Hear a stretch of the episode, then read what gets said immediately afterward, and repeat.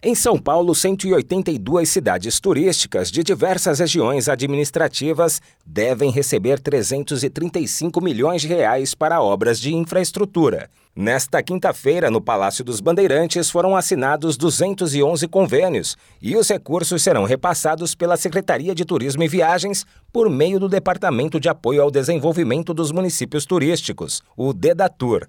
Aprovados nos últimos meses, os projetos abrangem obras como um futuro parque temático em Atibaia e um espaço para shows e eventos em São Miguel Arcanjo, além de uma série de reformas de atrativos e requalificação de vias de acessos.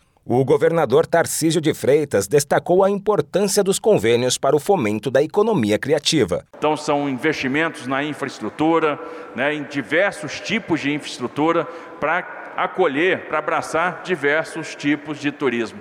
E a beleza do estado de São Paulo é essa, porque é o estado do turismo de compras, do turismo de negócios, do ecoturismo, ou seja, um estado tão rico onde a gente tem qualquer paisagem que a pessoa desejar. É um estado que está extremamente bem servido, né, e com gestores comprometidos, gestores que perceberam a potência do turismo para geração de oportunidade, para atração de investimento. Ao longo de 2023, o governo de São Paulo realizou 107 inaugurações voltadas ao turismo, uma média de oito obras entregues por mês, a maior parte delas, 80%, em municípios do interior.